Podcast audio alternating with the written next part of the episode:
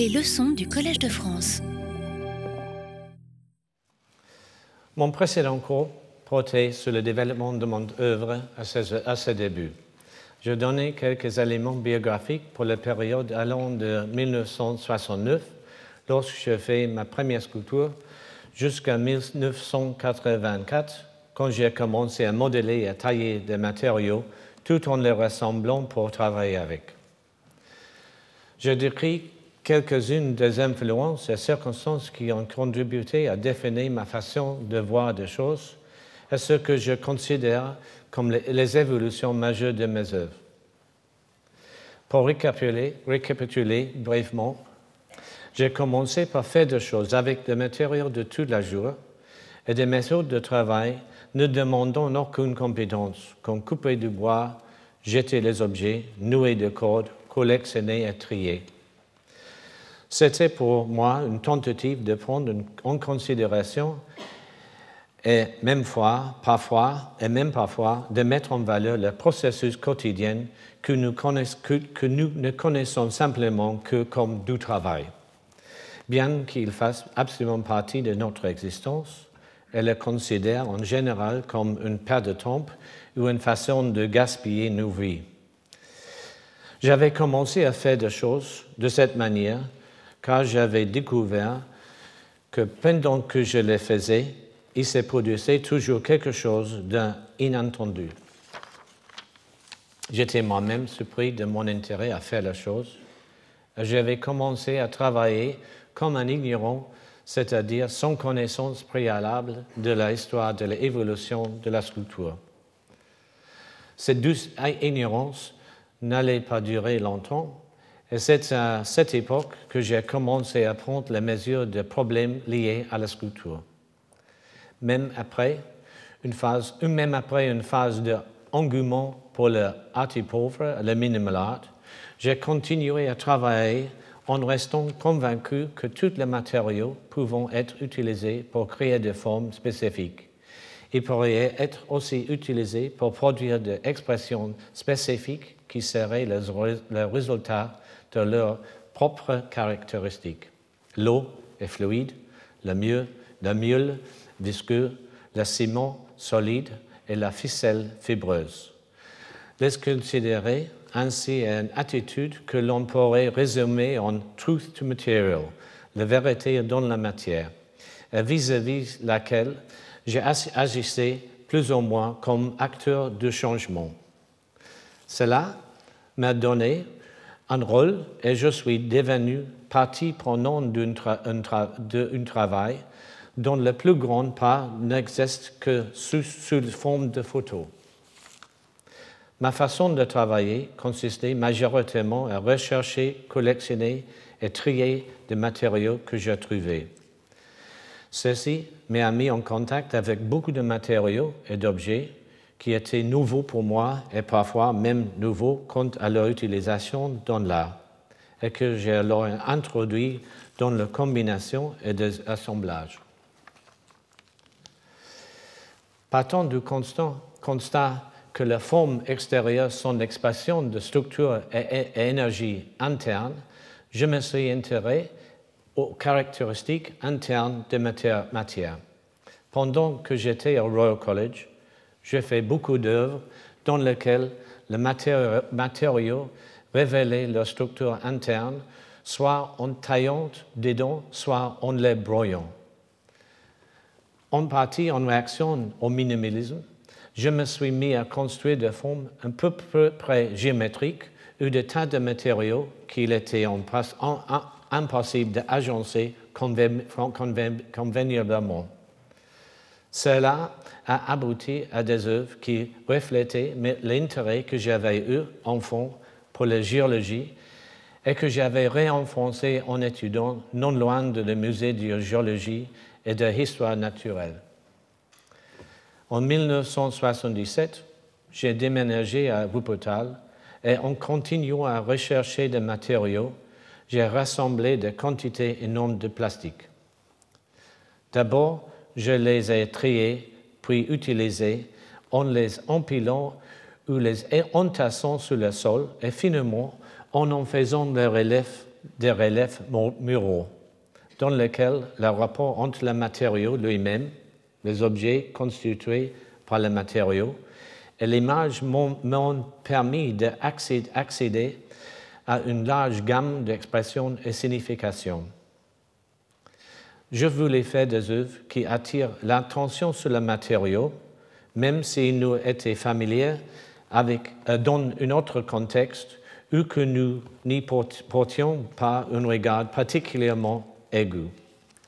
Je sentais que tous les matériaux ont chacun à sa façon une signification et quelque chose de passionnant.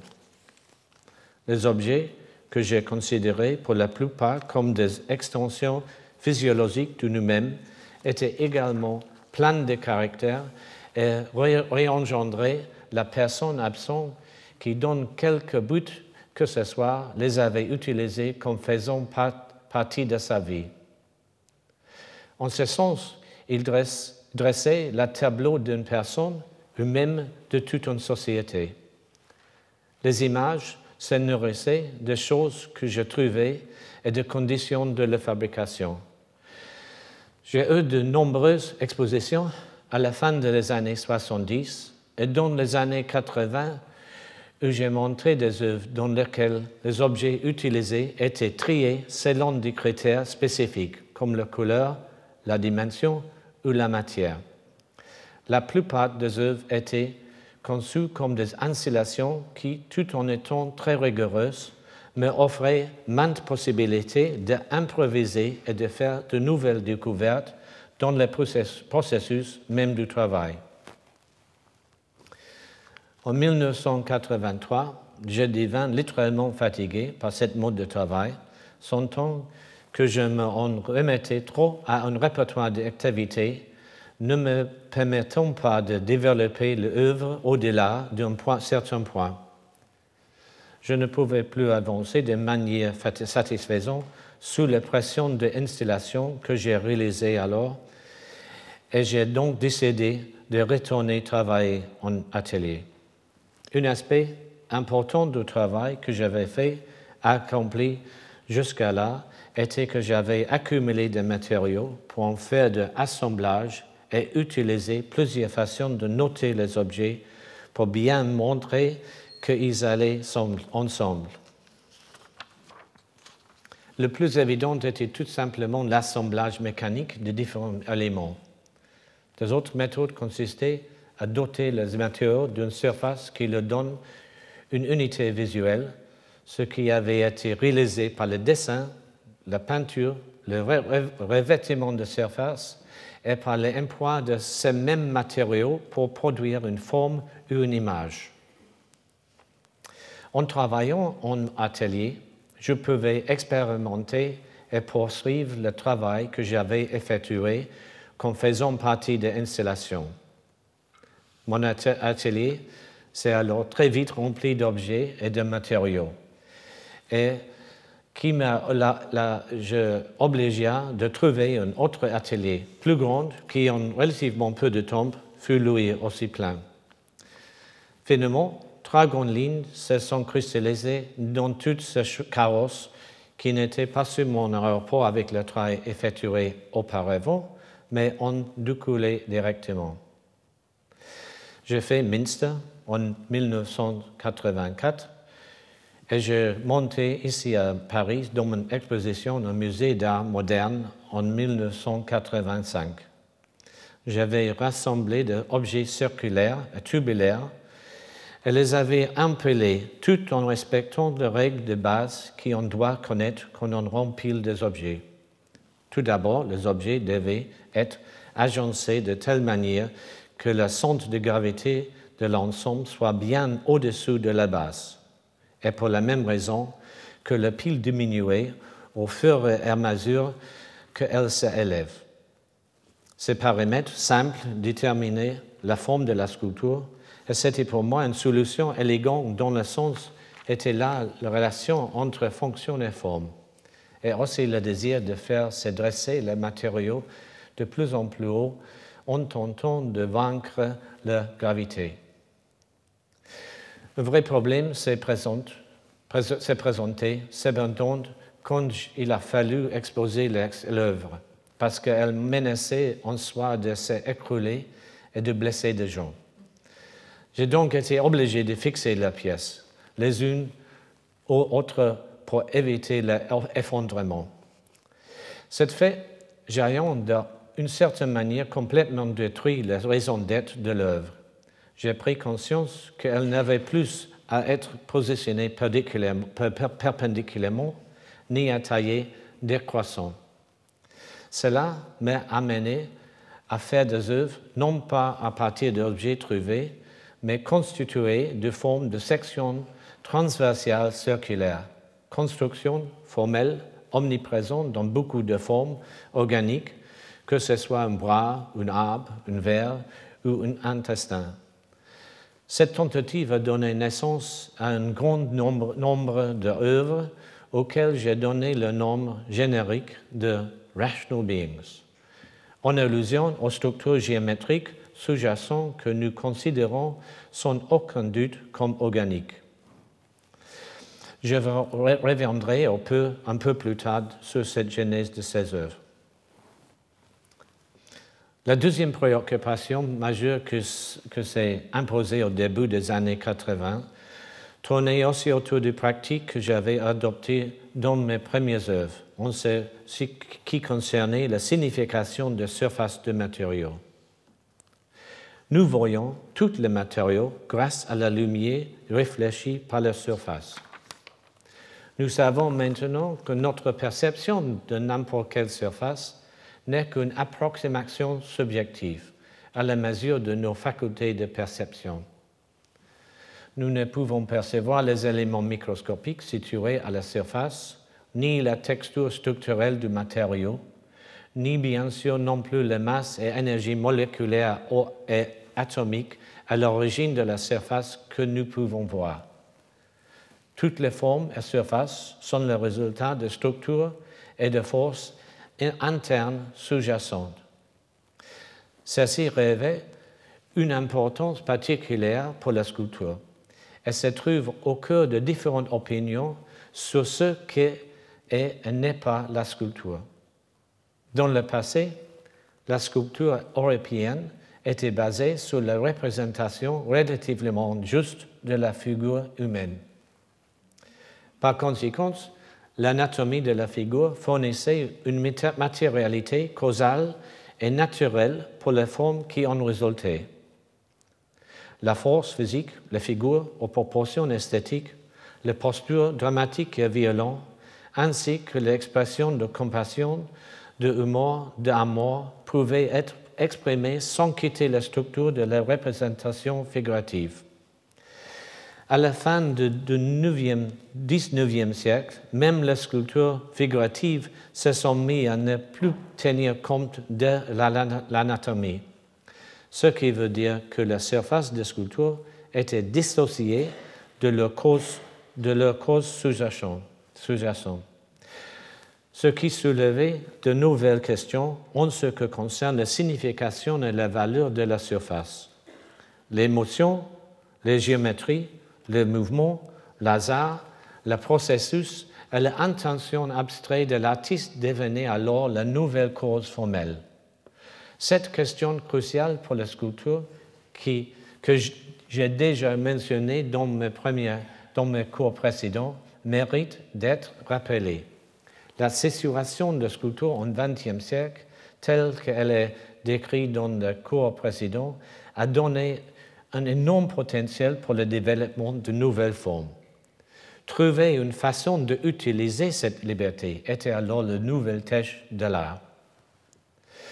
À, cette nouvelle perspective, cependant, s'ajouta une, une position en sculpture qu'on peut qualifier de truth to material, selon laquelle la sculpture n'essaie pas d'imposer sa volonté à la matière, au contraire, il laisse évoluer la matériau vers sa propre forme, en laissant celle-ci se développer librement selon la qualité intrinsèque du matériau, comme l'eau qui descend de la colline, la neige dans le paysage, le miel sur une cruyère et la plupart des structures géologiques, de cailloux jusqu'aux montagnes.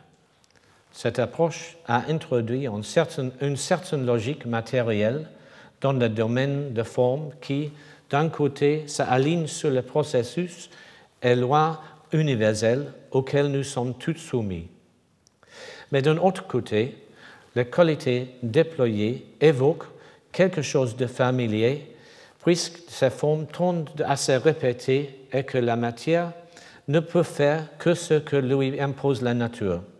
Le verre cassé aura toujours l'air de verre cassé, tout comme les taches de peinture rassembleront des taches de, peinture, et que de bois coupé produira de manière prévisible les formes que nous lui associons. Ce sont exactement les problèmes que j'ai rencontrés pendant que j'ai fabriqué mes œuvres et auxquels j'étais confronté sous une, nouvelle forme dans mon atelier en 1984. Mon problème a toujours été que j'adore le matériau, tout simplement parce qu'il est incroyablement compliqué. Il est difficile d'imaginer pourquoi il existe avant tout le reste, moi compris. La sculpture est un nouveau développement de la matière qui n'est possible que travers l'art. Je n'ai pas voulu recopier ce que nous savons déjà, ni faire un travail allégorique qui serait figuratif, vaguement politique et amusant. Et je ne voulais pas non plus être là, juste comme une denture de lion, laissant le matériau fait ses tours et montrant ce dont il est capable. Le fait d'avoir mon atelier plein de matériaux m'a donné la possibilité d'examiner beaucoup de ces objets que nous avons autour de nous.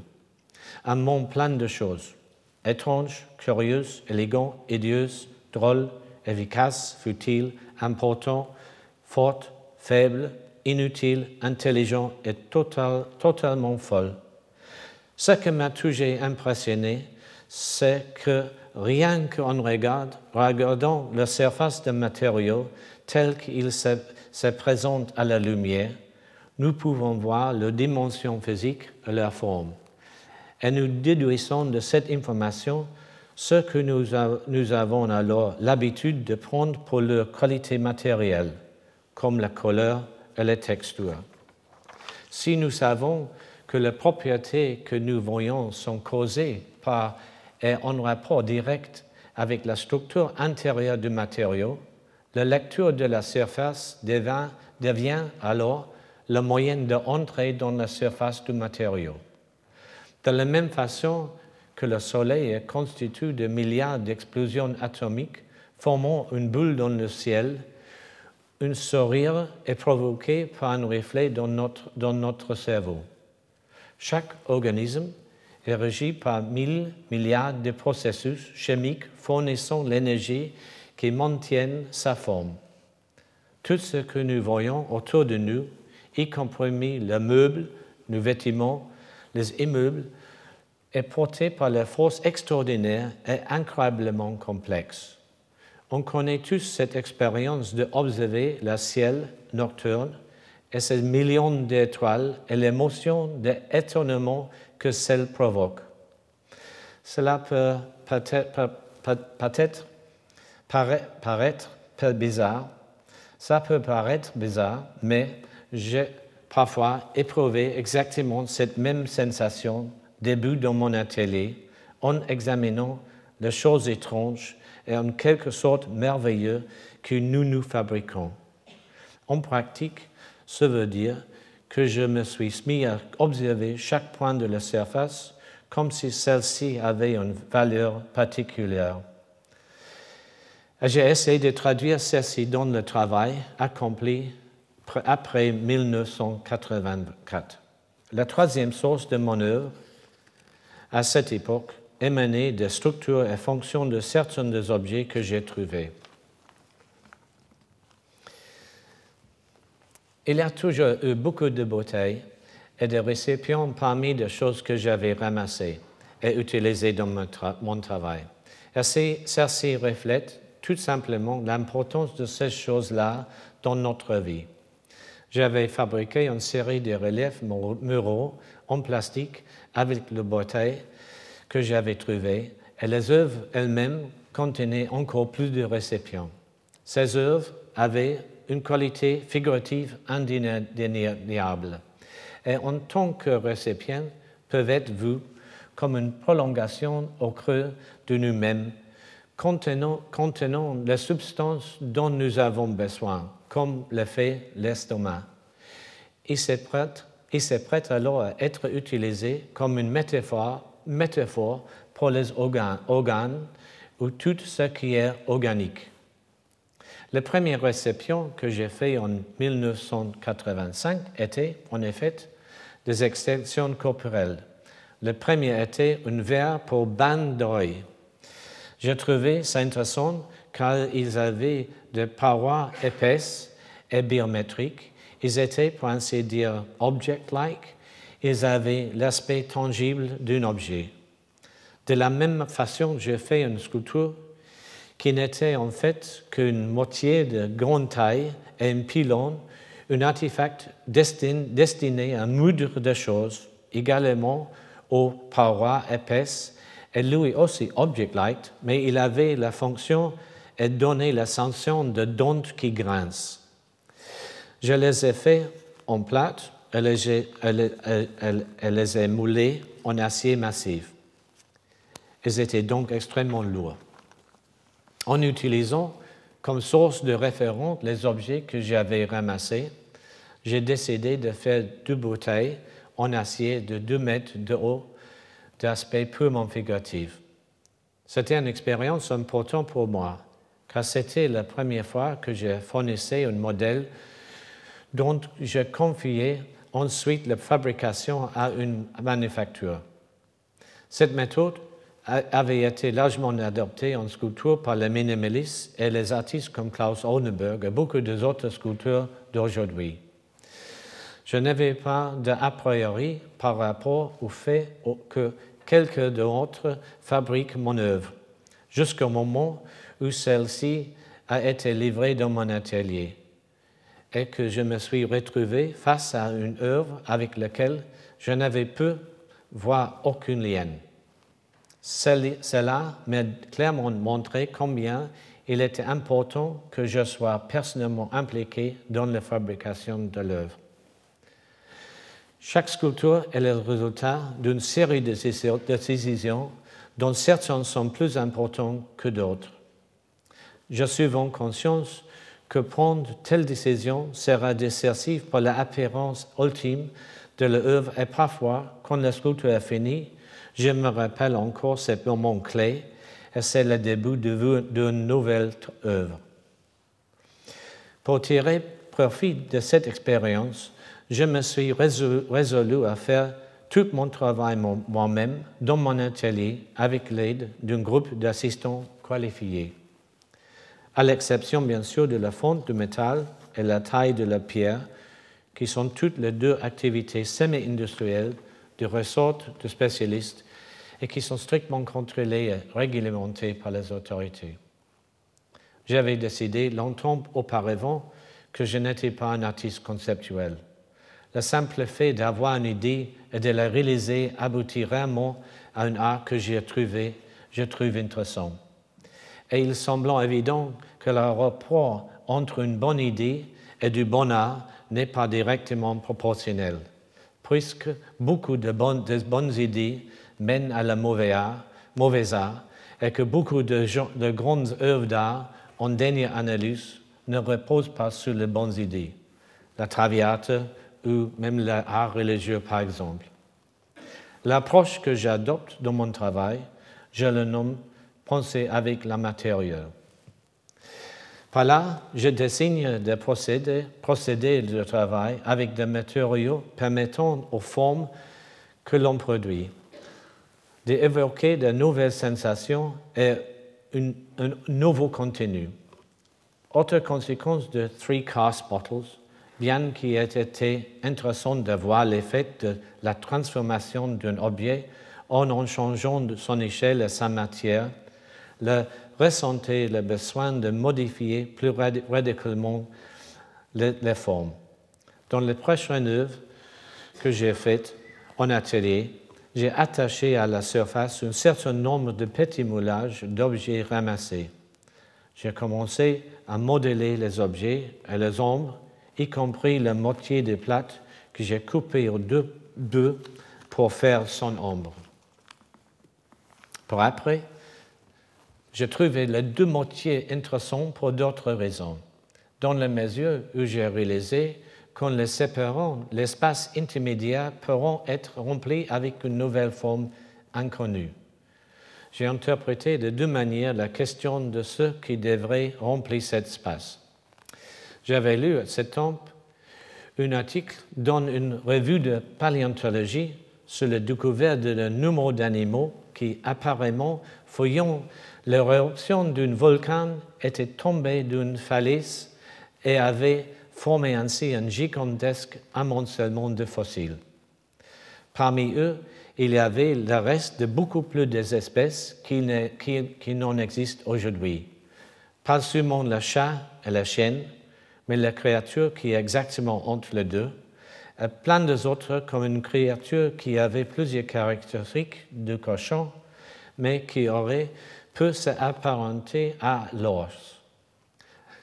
L'article renvoyait sans cesse aux formes premières, et il m'a laissé résolument l'impression que non seulement ce que nous vivons n'est qu'une partie d'un tout possible, mais aussi que ce, nous, que ce que nous voyons comme des choses concrètes ne sont que des formes contingentes stabilisées. C'est ce qui m'a poussé à, à n'être pas trop m'associer de ce que nous pouvons déjà voir, mais plutôt à me concentrer sur la recherche des formes manquantes. Et je sentais que là, la sculpture sauture était un bon moyen pour y arriver. Peut-être parce que j'avais travaillé dans un laboratoire, j'étais intéressé par les récipients et appareils de chimie quand j'ai compris que leur forme avait évolué de manière empirique et entraîner des processus de changement substantiels. J'ai fait plusieurs œuvres dans les années 80 dans lesquelles j'ai employé ces récipients de plusieurs manières. En 1987, j'ai fait une exposition à la Hayward Gallery où j'ai montré un mélange d'œuvres reflétant quelques-unes de mes préoccupations de cette époque. Parmi elles, il avait Riot, le dernier des reliefs en plastique, et aussi Minster, des œuvres faites d'assemblage de différents matériaux.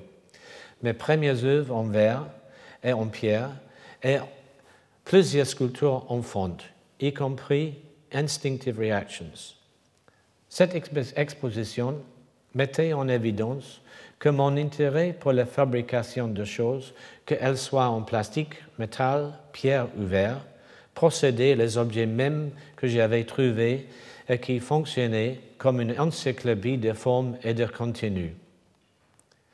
Un an plus tard, à la Biennale de Venise, j'ai exposé au pavillon britannique On the Savannah, une œuvre en trois parties dans laquelle les récipients s'embriquaient les, les, les uns dans les autres pour produire comme une morphologie.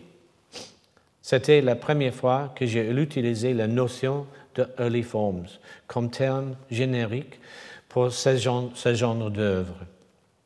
Mais je ne savais pas encore que cet ensemble d'œuvres allait se développer de manière que j'aurais jamais pu imaginer à cette époque.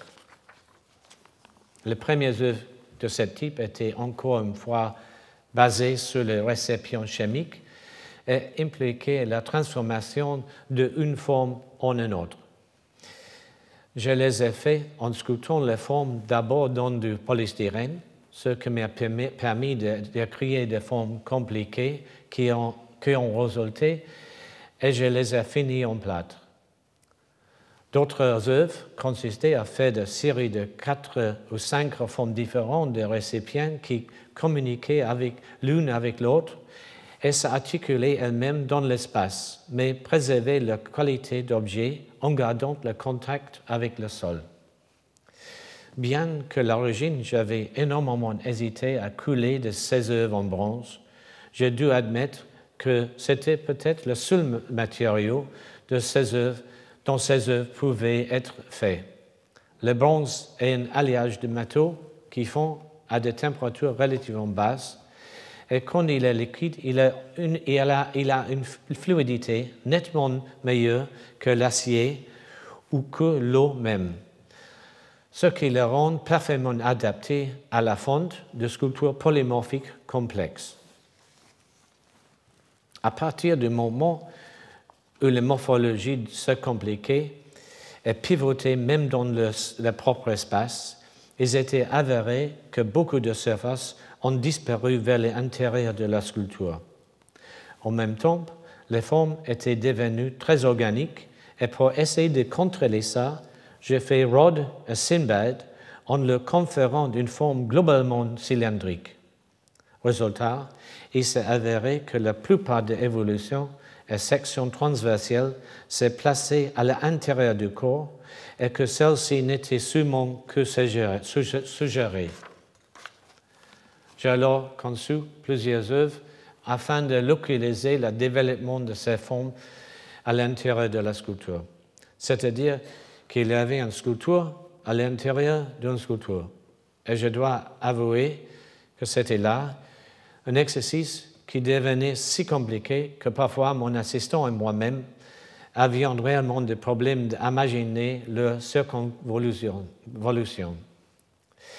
Il fallait énormément de temps pour produire ces œuvres et, de fait, je ne, me suis plus consacré à ce problème jusqu'en 2008 où j'ai décidé d'utiliser utiliser un ordinateur pour faire de digital skin.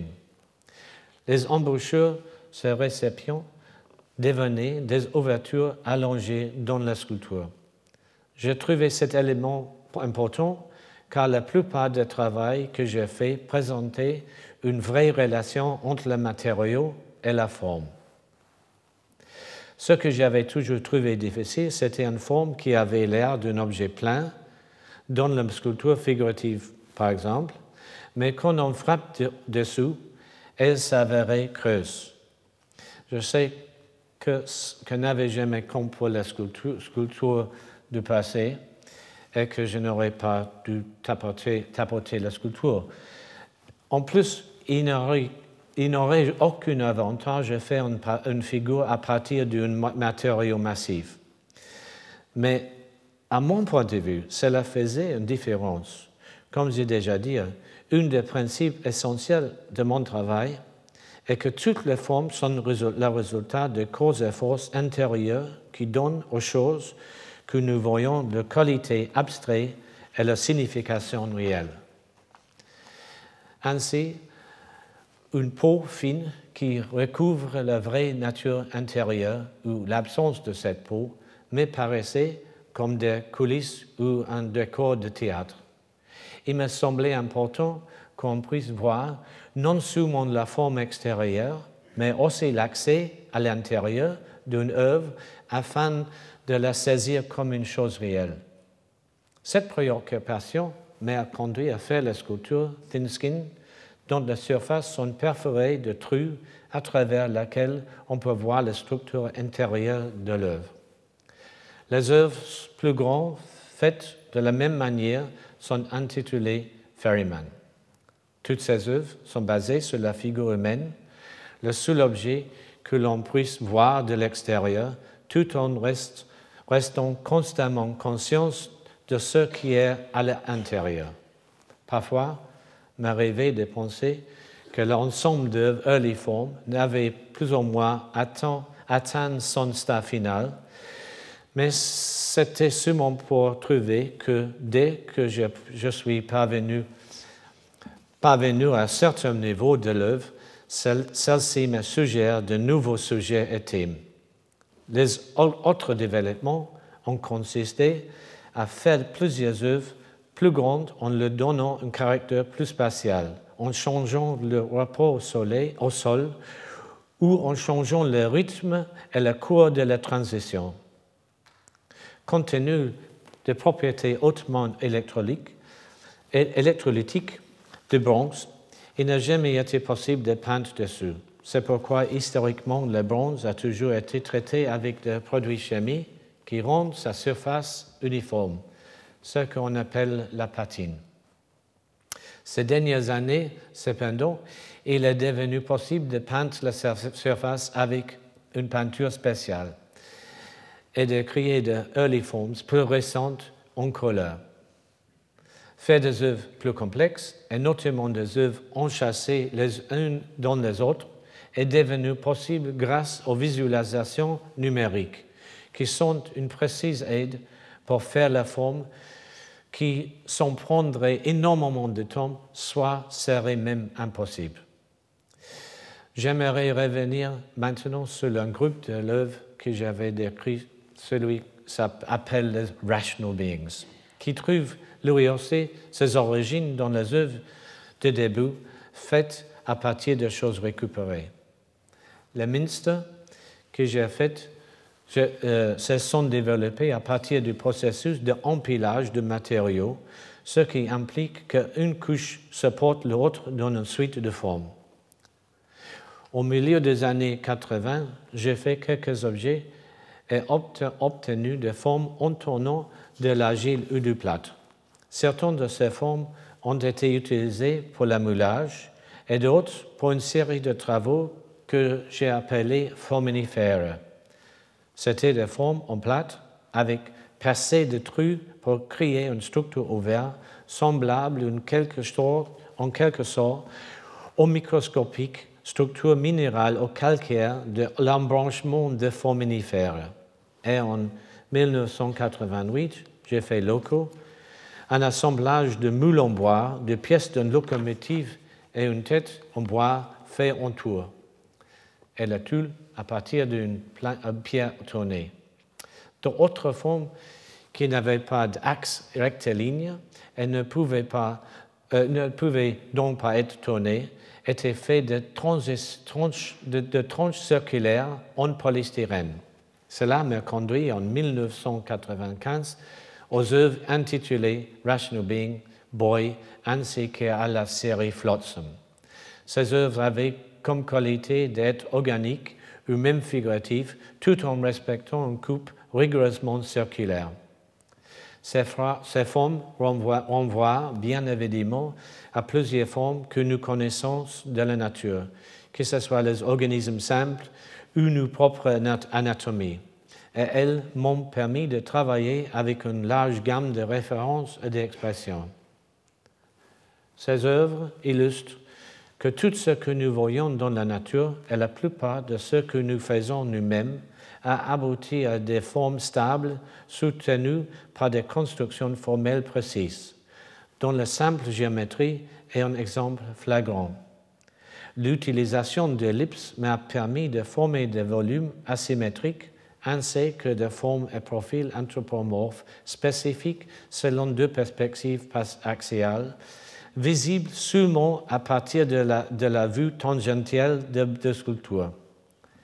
J'ai trouvé intéressant que dès que le spectateur se écarte de cette vue tangentielle, la figure perd sa proportion, prend de nouveaux contours qui ne sont plus réalistes et suscite des réactions émotionnelles tout à fait différentes. Et si le spectateur tourne, tourne, autour de la sculpture, les aspects figuratifs de l'œuvre se réduisent et font place à de nouvelles dimensions et formes sculptées. L'œuvre démontre exactement comment même le changement infime dans la forme provoque des réactions émotionnelles différentes.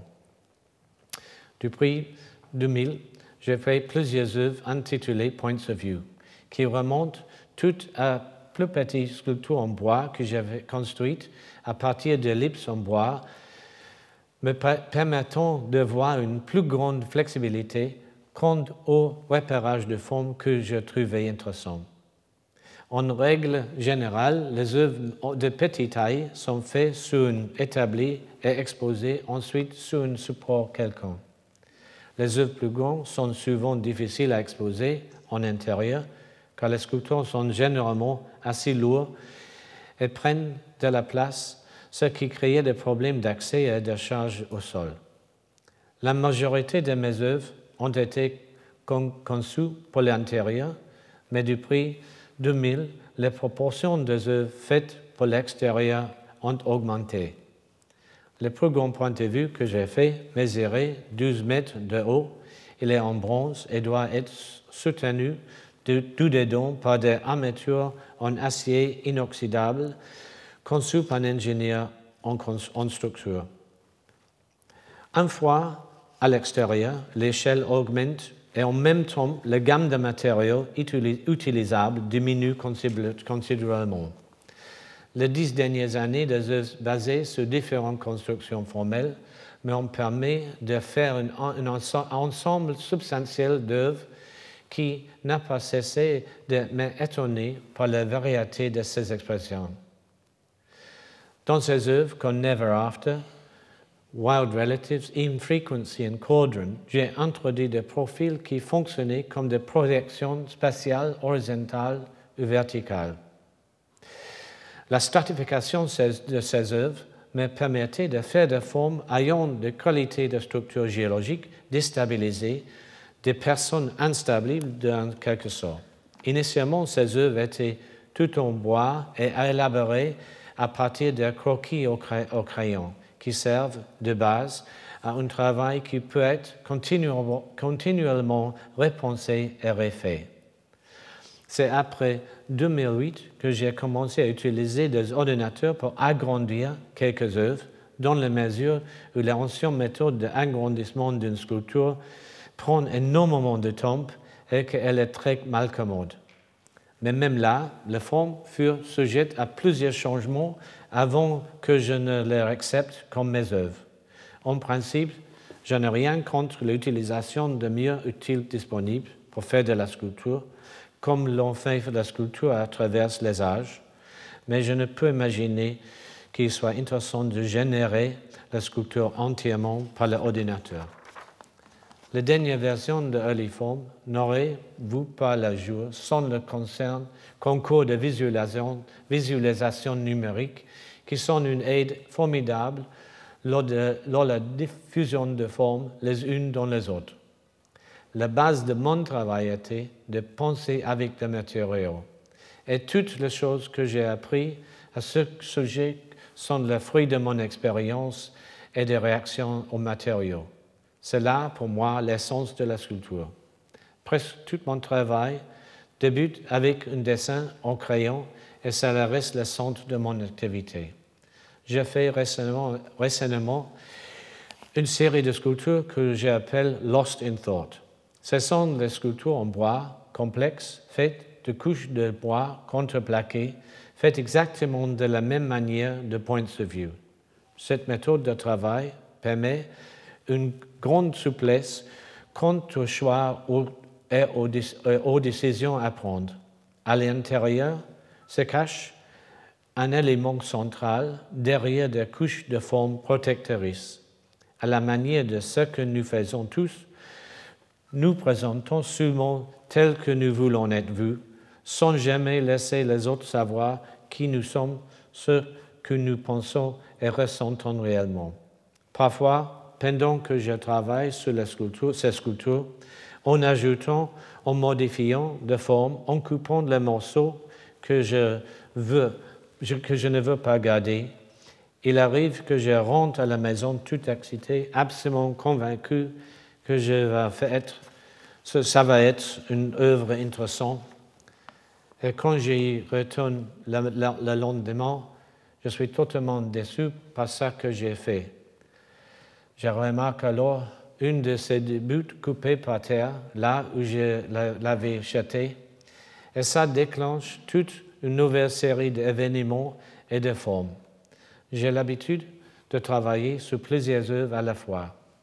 Par exemple, en ce moment, j'ai commencé une vingtaine d'œuvres dont certains sont restés en plan pendant quelques années et ne seront peut-être jamais vraiment finis, et les autres que j'ai commencé la semaine dernière, et on va voir.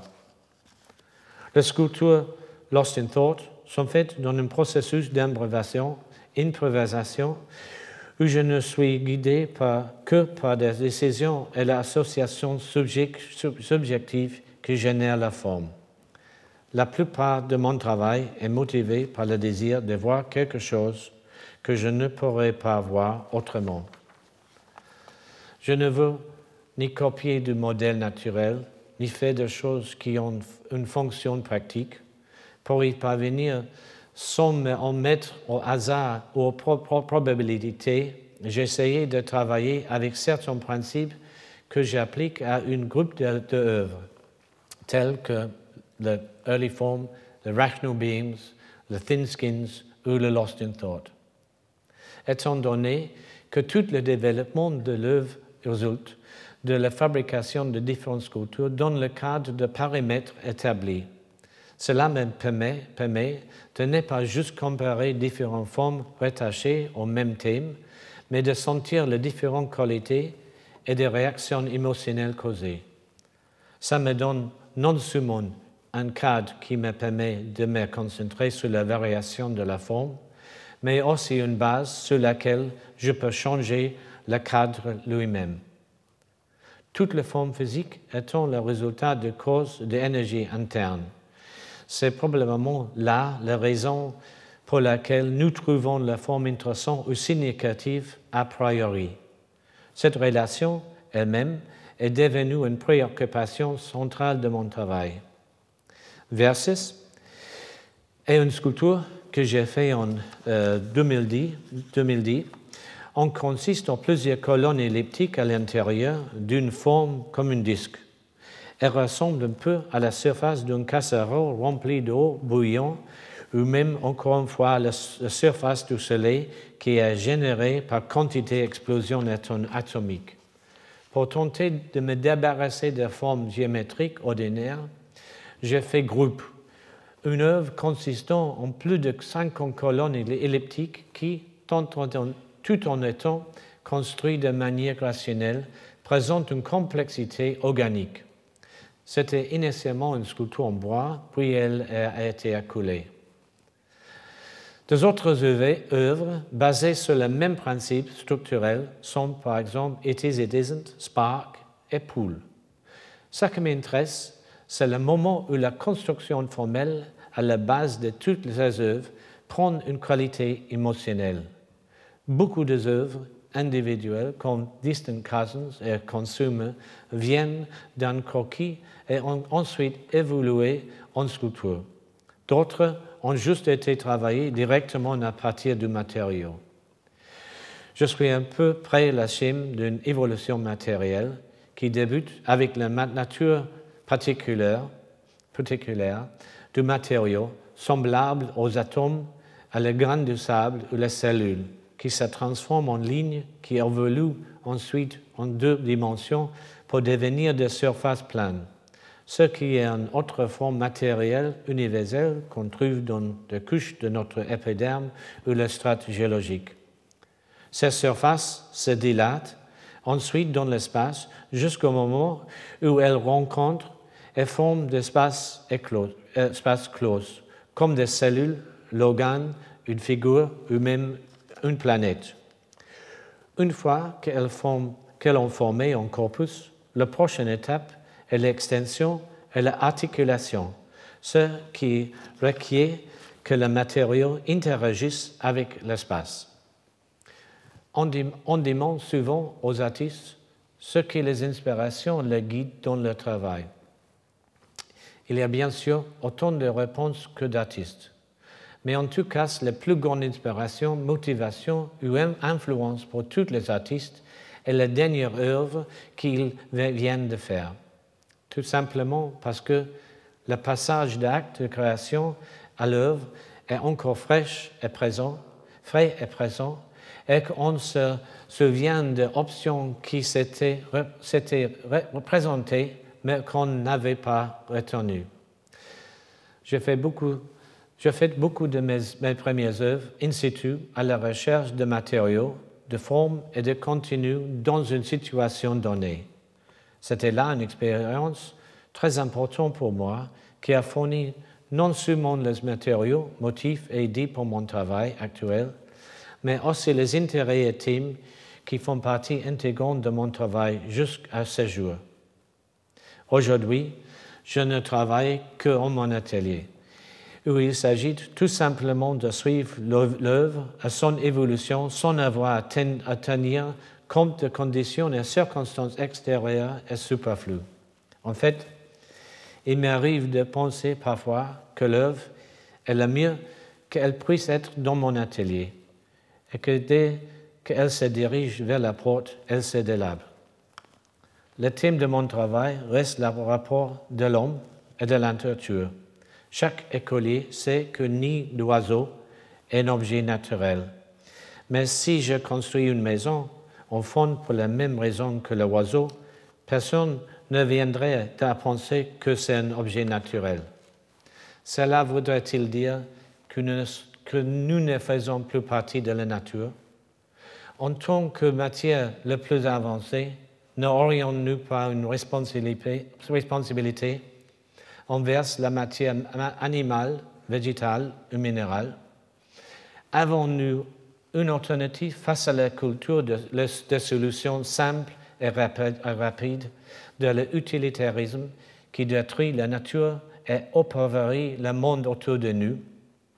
Si le langage s'est formé sur la base du monde matériel, Qu'est-ce que cela, signifie pour le langage et la pensée si nous laissons se détériorer ces mondes matériels au profit de formes industrielles, ennuyeuses et répétitives dans tous les domaines de notre existence Tout ce que nous savons aujourd'hui sur toutes ces choses autour de nous et l'évolution universelle est basée sur les informations non perceptibles.